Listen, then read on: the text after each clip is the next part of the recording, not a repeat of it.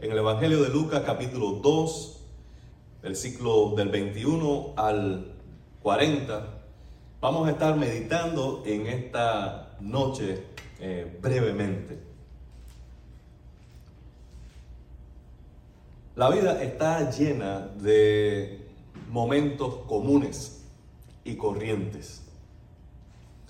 Eh, es cierto que en ocasiones nuestra vida a veces tiene picos, como por ejemplo el día 24, el 25, fin de año, año nuevo, donde la rutina cambia, donde las emociones quizás son más fuertes, ya sean de gozo, alegría, melancolía, nostalgia, no sé, pero hay, una, hay un pico elevado de actividades, de rutinas que cambian, de festividades, de emociones, de pensamiento. Es como si todo en la vida, en ocasiones, como se congestionara.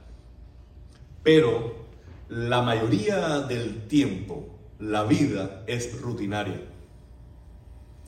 La vida eh, viene siendo como una vía en una sola, es decir, una carretera, una sola vía, donde más bien es la I-75 buscando norte donde el paisaje en ocasiones se vuelve monótono por lo rutinario, porque tú te mantienes en la actividad, te levantas cada día, eh, a veces de manera automática, con el piloto automático, sabiendo ya en el subconsciente lo que tienes que hacer. Y aún las primeras tareas de la mañana usted las hace ya inconsciente en el piloto automático. Y en ocasiones se le olvida si usted desayunó o no, o sea, sí o no. ¿Usted no le ha pasado eso? ¿Por qué? Porque está en automático. Ya cuando llega al trabajo, a veces yo he manejado distancias, yo no sé si en el espíritu, en el cuerpo fuera del cuerpo, como dice Pablo, pero he manejado distancias que cuando llego al lugar dice, yo digo, pero se me pasó y no estaba, no estaba como si no estuviera allí presente, porque uno está en automático por la rutina de la vida. Esta, esta manera de vivir también en parte la, la, ha diseñado Dios. Porque las rutinas, los esquemas, los regímenes, todos aquellos patrones de vida nos dan estabilidad, nos da cierta confianza, nos da cierto margen saludable de control personal. Usted se imagina si tú no supieras cada día lo que va a ocurrir en cada instante, que de pronto sea una sorpresa detrás de otra, una sorpresa detrás de otra. Piense en lo siguiente para que vea lo sencillo. Cuando usted amanece, usted espera que el carro esté funcionando bien. Pero si usted despierta, va al carro y el carro está sobre la llanta, ponchado, algo tan sencillo como eso, Orlando, ¿qué pasa? Te descontrola el día es el horario, la ansiedad, ¿dónde voy ahora? ¿Cuántas cosas nada más porque el carro está ponchado? Eso nos muestra cómo a veces la rutina, aunque puede ser monótona y nosotros podamos aburrirnos de nuestro sistema de vida, a veces debemos recordar que lo rutinario es común y así es la vida. ¿Estás de acuerdo conmigo, Fabio? Gracias, hermano mío. Así gente así la que me hace falta. Por eso yo te pregunto a ti. Ahora, tenemos delante un pasaje que al parecer es rutinario, pero esta es la gran verdad. En las rutinas de la vida, en lo monótono desde nuestra perspectiva, Dios no está ausente de obrar lo sobrenatural y lo extraordinario. Lo que sucede es que a veces estamos tan ciegos por lo rutinario que no vemos en ello la gracia, la intervención, la provisión, el cuidado de Dios para sostener eso que para ti ya es común. Pero el día que se te poncha el carro, empezando el día, a partir de ahí, si eso te marcó, tú dices, gracias Señor porque voy temprano al trabajo. Porque te diste cuenta que lo que estás por sentado no viene de tu suficiencia, sino viene de la gracia y la provisión de Dios. Amado hermano, esto es algo que el Señor ha puesto en mi corazón y que he tratado de aprender por mucho tiempo. ¿Por qué, Stanley? Porque en la vida de joven y de adolescente, Yo quiero que todo el tiempo la vida esté allá arriba, sorprendiéndome, lo inesperado, lo extraordinario, lo sobresaliente, el éxito. Pero cuando siendo adolescente y siendo joven, empiezo esa recta en etapas de la vida donde el paisaje se me hace monótono, yo a veces me cuestiono o me cuestionaba, ¿estaré haciendo bien las cosas? ¿Por qué, ¿Por qué la vida es así? Y hasta me desanimaba. ¿Por qué? Porque no veía la mano de Dios en esos tiempos. Pero cuando uno va tomando años caminando con el Señor, debe orar diciendo, Señor, abre mis ojos para verte obrar en toda circunstancia, para verte presente en lo monótono, rutinario, trabajoso, sacrificial de cada día, para que cuando yo viva, viva con intensidad, con agradecimiento, con celebración de la bondad de Dios, aunque nada extraordinario esté pasando en esta época. ¿Me siguen? Ahora llega el día número 8 del nacimiento de Jesucristo. Atrás habían quedado los ángeles.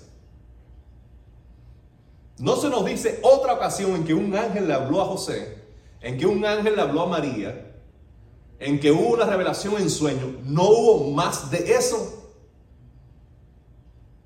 No vinieron más pastores, no vinieron más extranjeros del Medio Oriente a adorar al niño. Empezó lo rutinario de la vida.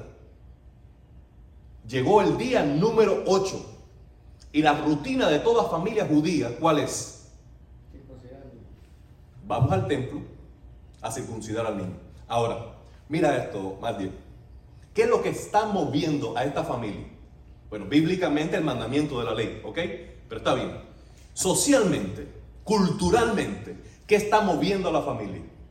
La costumbre. Se está moviendo por inercia, por lo que esperan. No es una decisión que tiene que pensarla mucho. No se sentaron a reunir la familia. Simplemente se espera que esto ocurra, que esto se haga. Lo hacían todo. Se presentaba el niño y se circuncidaba. Esa circuncisión es la señal del pacto. Pero ellos se están levantando no porque un ángel le habló, no porque vieron un sueño, sino simplemente porque hace cuatrocientos y tantos años se habían escrito ese mandamiento. ¿Me, ayuda? ¿Más tiempo? Sí, un poquitico más. Un poquitico más. Ok. Más tiempo habían escrito la ley y ellos, de esa costumbre, vamos a decir ya milenaria, de siglo, ahora están obedeciéndolo y van al templo. Fueron al templo a circuncidar al niño y a ponerle un nombre. Esa circuncisión era el certificado de nacimiento. Allí era donde se registraba el niño. Allí donde se le ponía el nombre. Puedes ver algo más común y sencillo que es el ritmo de la vida. Ya les hablé que cuando Edra nació, al día siguiente me sorprendió una llamada en, el cuarto de la habitación. Dice, mira, estoy llamándole para tomar la información suya de su esposa para registrar al niño. Yo dije, vamos a ver si yo, yo le dije, vamos a ver si yo tengo toda esa información. Porque yo no me esperaba eso, yo no me preparaba para eso, pero es lo normal. Es la cultura, el sistema te va imponiendo el paso de la vida. Y ellos están haciéndolo. Ahora, eso eh, lo estaban poniendo, le estaban poniendo el nombre de Jesús, que era algo común, pero en obediencia a algo extraordinario. Un ángel se los había dicho. ¿Qué quiero decirle con esto? ¿Cómo nos sostenemos en lo rutinario de la vida, en lo común, en la inercia de la cultura? ¿Cómo nos sostenemos por lo extraordinario que Dios nos ha dicho en el pasado. En ocasiones, tú no vas a tener una nueva palabra, una nueva dirección, una nueva promesa, que va a decir, wow, mira, Dios me está hablando, mira qué, revelación, qué, qué, inspiración, mira, Dios está tocando mi corazón. En ocasiones eso no va a ocurrir. ¿No es verdad, Matías?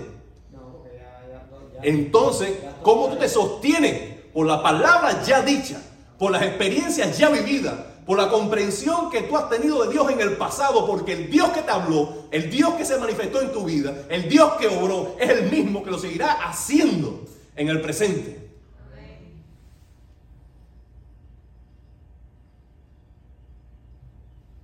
Ahora, ellos vinieron al templo cuando cumplieron otro requisito de la ley, que es la purificación después del nacimiento de Jesús. Dice, conforme a la ley de Moisés. Lo trajeron a Jerusalén para presentarlo al Señor. Quiero ahora que subraye, amado hermano, todas las referencias a la ley que hay en estos versículos. ¿Pueden hacerlo conmigo, Abraham? Ellos fueron al templo a los ocho días conforme a la ley. Versículo 21. El 22 se purificaron conforme a la ley. Presentaron al niño conforme a la ley. Y presentaron una ofrenda en el 23 conforme a la ley, porque la ley había dicho que todo varón que abre matriz será llamado santo al Señor, y entonces se presenta una ofrenda en sustitución del, niño. Es decir, ese niño es del Señor, pero presento una ofrenda, lo cuido de él y esta ofrenda es sustitutiva para bendición de la familia, del niño, del bebé. Dice el 24, conforme, dice, para ofrecer conforme a lo que dice la ley del Señor. En todos esos versículos hay un cumplimiento celoso de lo que está escrito.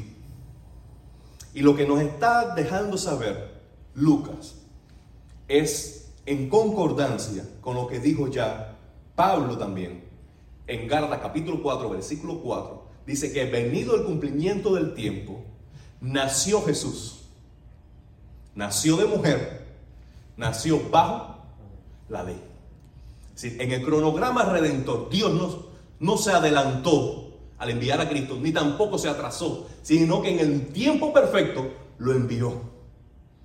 Ahora, Él lo envió no descendiendo de una nube, sino a través del proceso natural del nacimiento de una mujer, pero con la intervención extraordinaria del Espíritu Santo de que ella era virgen y dio a luz intervención de hombre.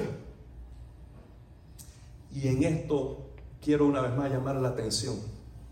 Ojalá el Señor me ayude a poder transmitir lo que hay en mi corazón en esta noche.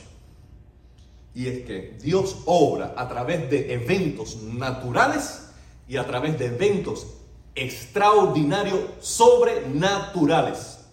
Como mismo Dios obra en medio de lo cotidiano y monótono de la vida, como intervenciones extraordinarias de eventos inexplicables en nuestra vida. Si nosotros estamos orientados solo a lo extraordinario, a lo sobrenatural, estamos vamos en una mala orientación. ¿Por qué? Porque Dios no nos está dando ese suministro a ese nivel todo el tiempo. Porque Él requiere que a través de lo cotidiano, de lo natural, de los procesos biológicos, nosotros nos sostengamos no por las experiencias, sino por la fe en su carácter. Lo que nos mueve no son las experiencias, no es el ángel, no es el coro, no son los pastores, no son los magos, no son los eventos lo que nos mueven. Lo que nos mueve es la fe, la certeza de que Dios es veraz Dios es fiel, Dios es poderoso, de quien Dios es. Por eso hay tiempos en la vida en que las cosas van hacia abajo o son lineales. Para que nosotros no dependamos de estabilidades humanas, seguridades humanas, sino en la certeza de quién es Dios. No importa qué suceda. ¿Puedes decir amén? Amén. Por eso Dios no baja a su hijo con 33 años en el monte de manera sobrenatural, sino que lo trae a través del proceso biológico, natural, humano del nacimiento de una mujer. Pero en eso está lo extraordinario que fue producto del Espíritu Santo. Porque lo natural y lo sobrenatural se emana en el proceso de cumplir los propósitos de Dios en la vida. Eso para mí tiene implicaciones importantes. Hagamos una aplicación sencilla. Amado hermano, tú puedes estar orando mucho, leyendo mucho la Biblia, viniendo a todos los programas de la iglesia. Si tú no duermes bien, tú no vas a estar enfocado para vivir en el propósito de Dios. Ah, pero ¿acaso la oración no es importante? ¿Acaso la lectura de la Biblia no es importante? ¿Acaso la congregación no es importante? Sí, pero tu alma habita en un cuerpo natural con limitaciones y necesidades físicas que Dios las puso allí y tú necesitas sencillamente dormir, descansar. Ah, yo no sé por qué yo me siento desanimado. Porque tienes que dormir. Ah, yo no sé por qué yo no tengo motivación. Porque tienes que descansar. ¿Te estás alimentando bien? ¿Estás haciendo algo de ejercicio? ¿Estás cuidando de tu cuerpo? ¿Estás atendiéndote físicamente? ¿Estás yendo al médico? No, yo no sé por qué Dios no responde a la oración. Es que Dios te ha dicho, usa la cabeza, vivo. ¿Entiendes? Como lo natural y lo sobrenatural no son antagónicos, no se pelean, sino que en ambas cosas Dios está obrando. Y nosotros tenemos que reconciliar la vida común, la vida natural, lo cotidiano de la vida con lo extraordinario, sobrenatural, la intervención de Dios en nosotros. Para que nosotros sí seamos espirituales, pero seamos racionales, Seamos humanos, pero llenos del Espíritu Santo. Porque si somos solamente naturalistas, somos ateos incrédulos. Pero si somos solo espiritualistas, nosotros somos fanáticos y necios. Ni una cosa ni la otra. Porque en ambas obra Dios. Ahora, Aquí está naciendo Jesús como mujer, bajo mujer, por medio de mujer, y pero está naciendo también en la ley. Y Lucas nos está diciendo, el Señor va a ser el Salvador de todos los hombres, pero para traer justicia a todos los hombres, Él tiene primero que ganarla, conseguirla, atesorarla para luego ofrendarla. Me explico, ¿ok? En esta pregunta, ¿por qué Jesús no vino al mundo con 33 años, ¿Por qué Jesús no simplemente vino un día y a la semana murió? ¿Por qué Jesús no murió de bebé? Si era Cristo, si era la ofrenda, si era santo. ¿Por qué Jesús tuvo que vivir 33 años para luego morir? ¿Para qué qué? Para que tuviera un ejemplo, para también dejar una enseñanza, pero en perspectiva el sacrificio para demostrar justicia, para él cumplir toda la ley que nosotros no pudimos cumplir, para luego él presentarse como un cordero santo, perfecto, justo. Y entonces al ofrecerse así, iba a ser semejante al cordero que debería ofrecerse en el antiguo pacto. Que tuvo tres años para, vivir bajo la... bajo la ley y cumplirla toda. Cuando Jesús vino a juicio, ni Pilato, ni Herodes, ni los escribas ni fariseos, ni el sistema político judicial, ni el sistema religioso pudo hallar en él un delito. sin pecado. Ahora, este es el Cordero de Dios que quita el pecado del mundo, pero para poder quitar el pecado del mundo, él mismo no podía tener pecado. Por eso Él vivió bajo la ley y cumplió la ley a su plenitud. Por eso aquí hay un celo de Lucas, de decir cómo en el inicio, desde el inicio de la vida de Jesús, hay un cumplimiento línea por línea de todo lo que estaba estipulado por la ley. Para que cuando Él llega al capítulo ya 21, 22, que está ahí presentando, 23, el sacrificio de Cristo, dice, ese es el santo Hijo de Dios, es el justo Hijo de Dios. Porque Él cumplió la ley que nosotros no podíamos cumplir. Por tanto, Él es capaz para salvar. Por eso es el nombre de Jesús. En el capítulo 1 nos estaba diciendo, y pondrá su nombre Jesús porque Él salvará a su pueblo de sus pecados. Y aquí una vez más aparece y pusieron su nombre Jesús, conforme a lo que dijo el ángel. ¿Por qué? Porque Él salvaría a su pueblo de su pecado. Entonces, Él en la cruz, siendo santo, tomó nuestro lugar, nos sustituyó, nos desplazó de la ira justa de Dios por nuestros pecados y tomó Él nuestro lugar. Y quedó a nuestro haber, a nuestra disposición, la justicia que Él había almacenado, atesorado durante toda su vida. Esa justicia ahora se pone a nuestro favor cuando ponemos nuestra fe en Él. Eso es gracia de Dios. Eso es gracia de Dios. Ahora, cuando llegó este día, para que ustedes vean cómo lo humano, natural, lo sistemático de la cultura no impide la obra de Dios. Aquí en lo natural y común y monótono viene la intervención de Dios. ¿Quién se apareció a la misma hora, el mismo día, cuando se necesitaba? Simeón.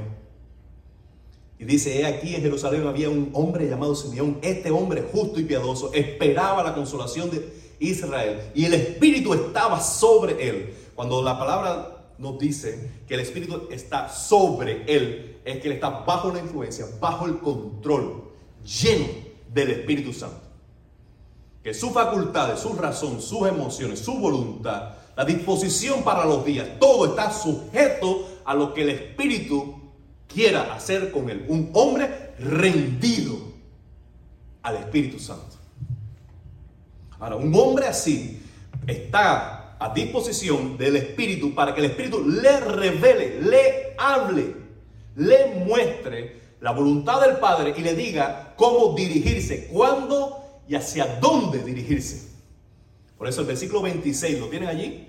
y le había sido revelado por el Espíritu Santo que no vería la muerte antes que viese al ungido del Señor. Movido por el Espíritu, vino al templo.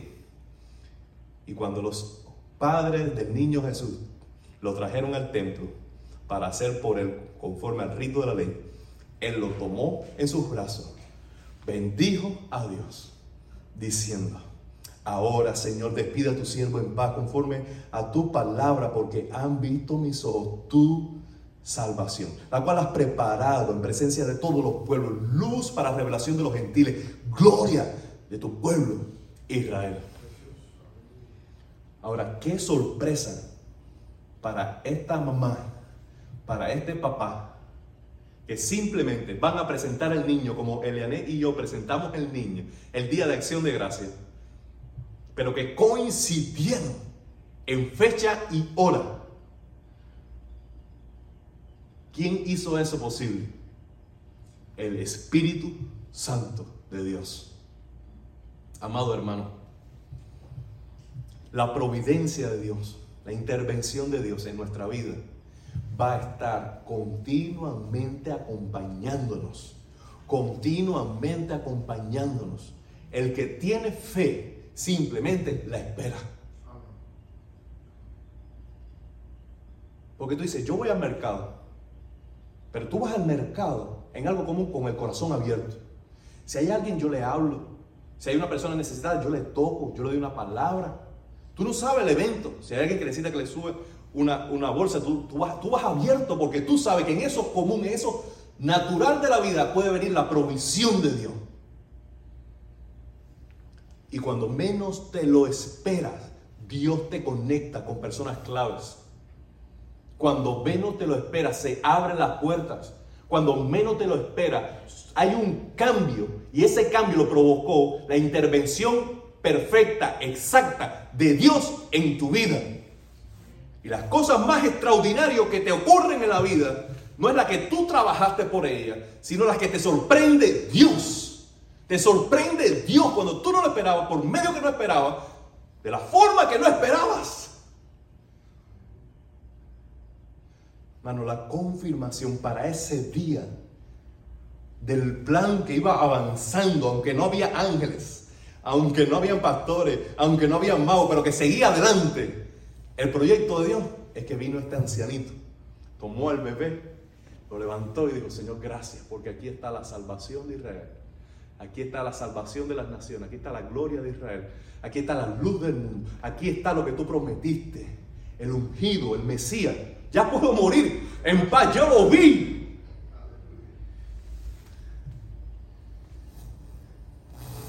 Como la agenda de Dios por medio de Simeón se conectó con la agenda de Dios, con José y María, para este evento de testificar de la gloria de ese niño extraordinario que visitaba el templo por primera vez.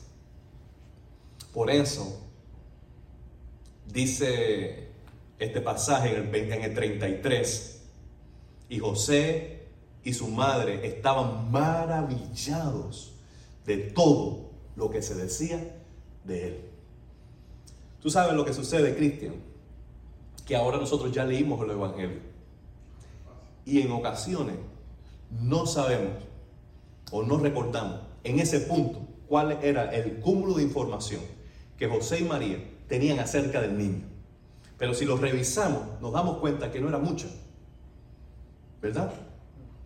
Que el Espíritu Santo vino sobre él, que se llamaría Jesús, que ángeles testificaron de él, que, que los pastores vinieron y hablaron de él, los magos hablaron de él. ¿Qué más? ¿Alguien me ayuda? Que después le dijeron que por otro lado. y no- Eso es los magos, eso es lo- a los magos. ¿Ok? A los magos que regresaron por otro lado. Ellos también. Ah, sí, es cierto, cierto, cierto. Eh, levántate, vete a Egipto porque van a matar al niño. Regresa de Egipto. Pero eso vino, después de la circuncisión. eso vino después. Este es el día 8. A ver, a ver, a ver. Día 8 de su nacimiento. Todo eso. Pero eso tenía que cumplirse antes que ellos se fueran. Sí, todo eso. Ahora, ¿cómo ellos van creciendo en la comprensión de quién es ese niño? ¿Cómo ellos van creciendo en la comprensión de la magnitud de los eventos que ellos estaban viviendo? ¿Tú crees que ellos podían comprenderlo a plenitud, saborearlo a plenitud, maravillarse a plenitud? ¿Ellos podrían? No, hermano. Dios estaba haciendo algo tan grande, tan extraordinario, que ellos no podían abarcarlo en su profundidad, la dimensión que tenían en sus brazos un niño de 8 años que era Dios, Dios con nosotros. El Señor que los cielos de los cielos no lo pueden contener. El Señor que cuando David dijo, te voy a hacer el templo, dijo, mira, David, yo no puedo evitar en eso. Mi gloria es tan grande que yo no habito en ninguna casa fabricada por el hombre. Nada que fabrique el hombre me puede contener.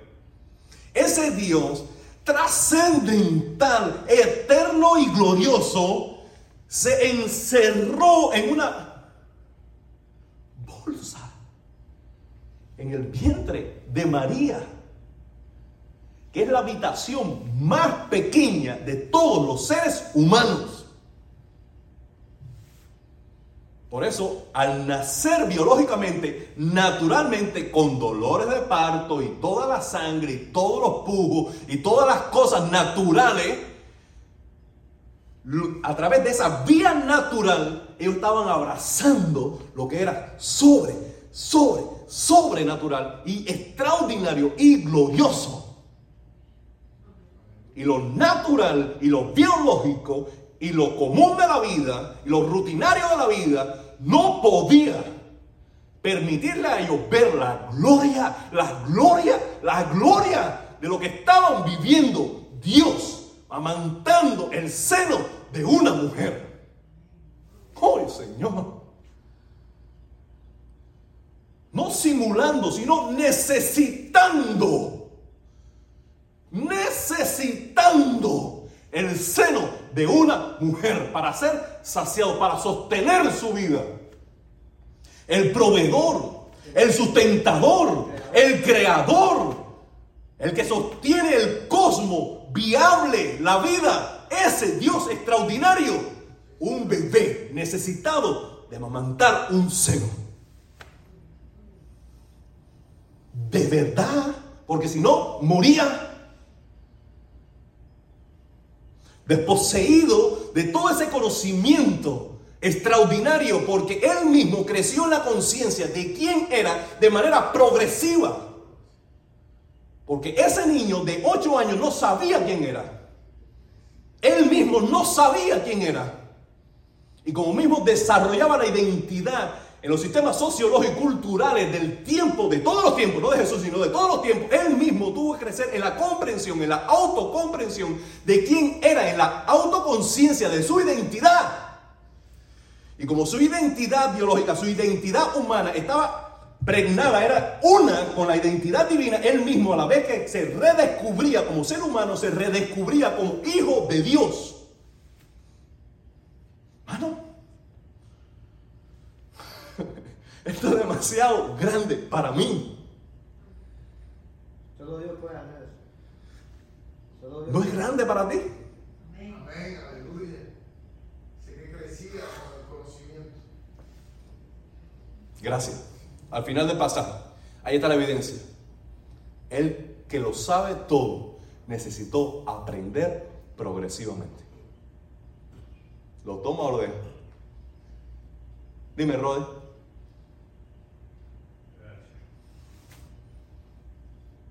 ¿Cómo es entonces?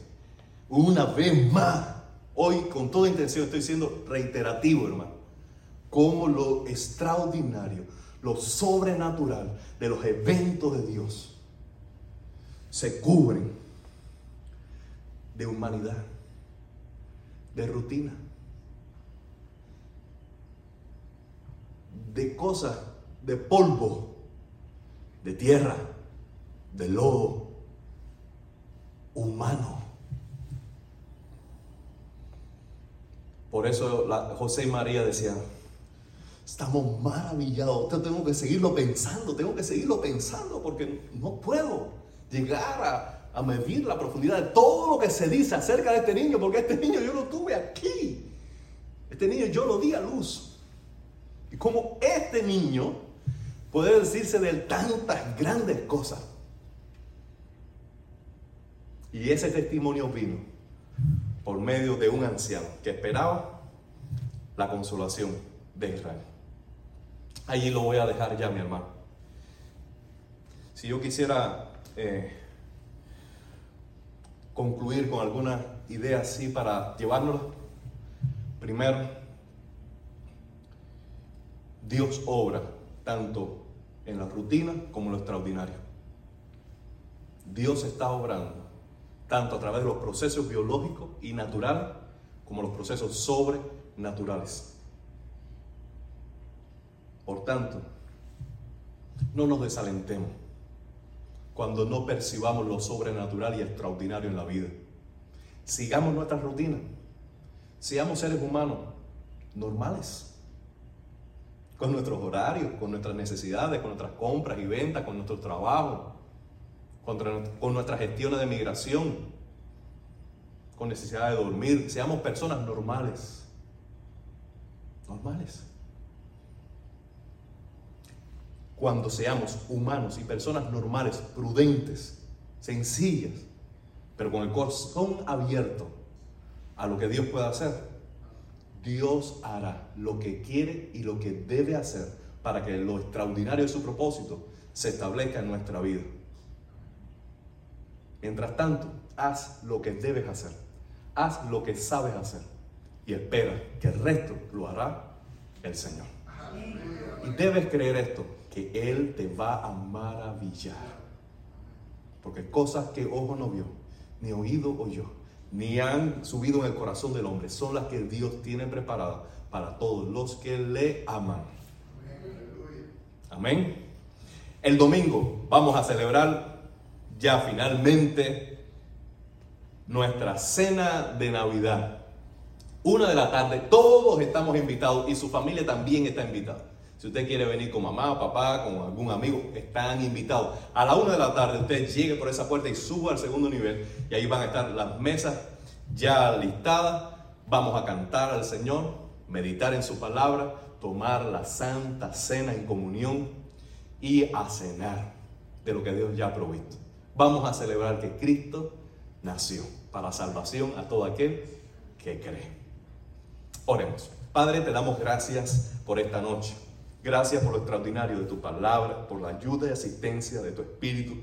Gracias por mis hermanos. Sus rostros me alegran. Gracias, Señor. Te pido que en el resto de la semana podamos seguir rumiendo, alimentándonos de esto que has compartido con nosotros. En el nombre de Jesús, amén.